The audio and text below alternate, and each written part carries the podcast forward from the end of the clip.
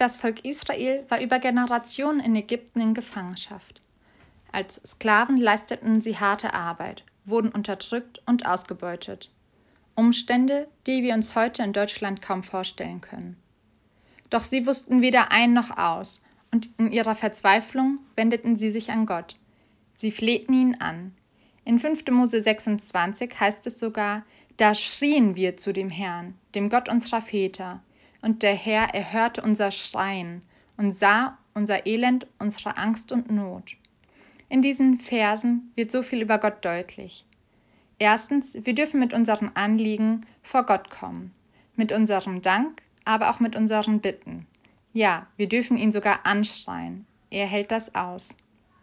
Zweitens, Gott ist in der Geschichte erfahrbar. Die Vorfahren Israels haben ihre Erlebnisse mit Gott weitererzählt Deswegen vertrauten sie auf sein Wirken. Wir heute können in der Bibel über seine Taten lesen. Und was noch besser ist, wir können eigene Erfahrungen mit ihm machen. Und drittens, Gott sieht uns. Er hat das Volk Israel damals in Ägypten gesehen und befreit und er sieht auch uns heute in unserem Hier und Jetzt. Mir tut es gut zu wissen, dass wir einen so großen und trotzdem nahbaren Gott haben. Und ich wünsche uns, dass wir diesen großen Gott in unserem Alltag heute erleben.